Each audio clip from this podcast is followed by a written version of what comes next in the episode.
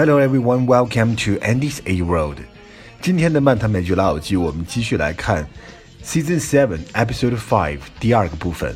一面之词做参考，当面责备区别小。The first conversation, Phoebe 和 Ross 他们继续为各自的约会对象在辩护。这段对话其实非常有意思，也包含了好几个短语。首先呢，Ross 对 Phoebe 的陈述说：“You are hearing one side of the story。” 你听到的只是一面之词，one side of the story 就是一面之词。这个短语呢，它一般指的是争执双方一方说的话和观点啊，你就是不能够完全相信。This phrase refers to the opinion of one side in the dispute。其实呢，我们知道生活中的很多事情，如果我们只是一味的偏听偏信，只听了一方面的话，那就信以为真，就会影响到我们的判断力，最终做出不正确的行为或是决定。那么，比如说这样一个例句：What she said is totally one side of story。她说的只是一面之词而已。That news only told one side of story。那个新闻只是一面之词。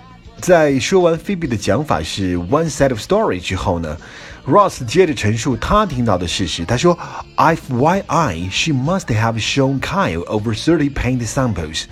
For your information，就是这个 FYI。”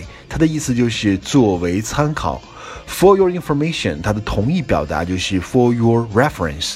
除了应用于工作商务中，在口语中也可以表示我跟你说啊，我可以就这样告诉你。通常放在句子的开头，for your information，啊，information 就是一个名词，信息、消息。For example，我就可以这样跟你讲，他是我认识的人当中最有智慧的一个。FYI，he is the wisest man I've ever known。For your information, he's the wisest man I've ever known。然后呢，他们两个人继续争吵。在 Phoebe 接了 Ross 这个约会对象的一个短之后呢，Ross 暴怒地说：“I knew you were gonna throw that in my face. Throw somebody in one's face，表示当面的就抛出某个事情来责备某人，或者我们说打脸某人。” Listen, you are hearing one side of the story, okay? And FYI, she must have shown Kyle over 30 paint samples before she painted that room. and his response to each one was, I don't give a tiny rat's ass. Yeah, well, maybe she should have spent a little less time decorating and a little more time in the bedroom. Well, I don't think we are going to have that problem, but maybe that's just because I am not emotionally unavailable. You think he's emotionally unavailable? I think he can be. Well, maybe he wouldn't be if she didn't bring the office home with her every night. Well, excuse her for knowing what she wants to do with her life. Yeah, well, she certainly knew what she was doing New Year's Eve, 1997. I knew you were going to throw that in my face. That was three years ago. She apologized and apologized. What more do you want?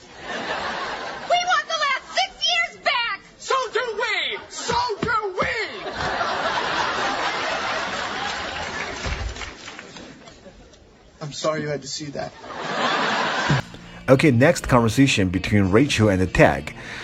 Joey 带着 Tag 去过一次酒吧，和女生来搭讪。那 Rachel 看到他们两个人又去酒吧了，就说 Another night of bird dogging the chicas。Bird dog 这个词，它当动词表示下定决心去追求，但在这里面就引申为说这个去酒吧去泡妞啊，或者怎么样。Bird dog 这个短语是来自于真正的 bird dog。 那是一种狩猎鸟的猎犬，这些狗呢盯那个鸟盯得非常的紧，把主人击落的鸟它会捡回来，所以说 bird dog 表示这种盯得很紧。那 bird dogging 就是下定决心去追求。Morning, Rachel. Hi. Hey, so, uh, what'd you do last night? Went out with Joey. Oh, yeah? Another night of bird dogging the chicas? No. We had a really good talk. I don't think I'm gonna do that bar scene anymore. Did not see that coming. 到最后，虽然 Ross 和 Phoebe 为了各自约会的对象啊，还大吵了一架，结果呢，人家决定复合了，这样就把他两个给甩掉了。两个人在相互道歉之后，Ross 自我安慰道：“We are better off without them。”这里边我们看到一个词 “better off”，这个词的意思就是过得舒适，生活很优渥。它跟 better 还不完全一样。Better off society 就是我们说小康社会啊，它的反义词就是 worse off。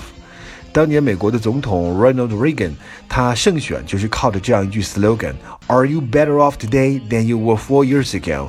你今天有比四年前过得好吗？结果就成功的拿到了选民的选票。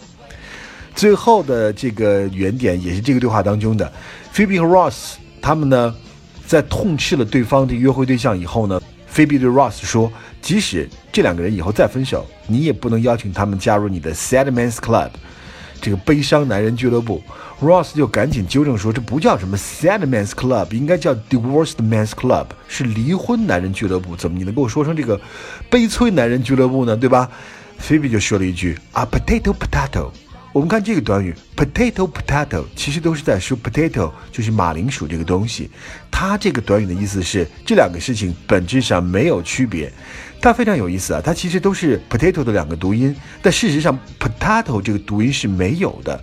它连在一起就是表示，尽管某个东西的读音啊、名字啊、称谓啊看起来不一样，但其实本质上还是一个东西。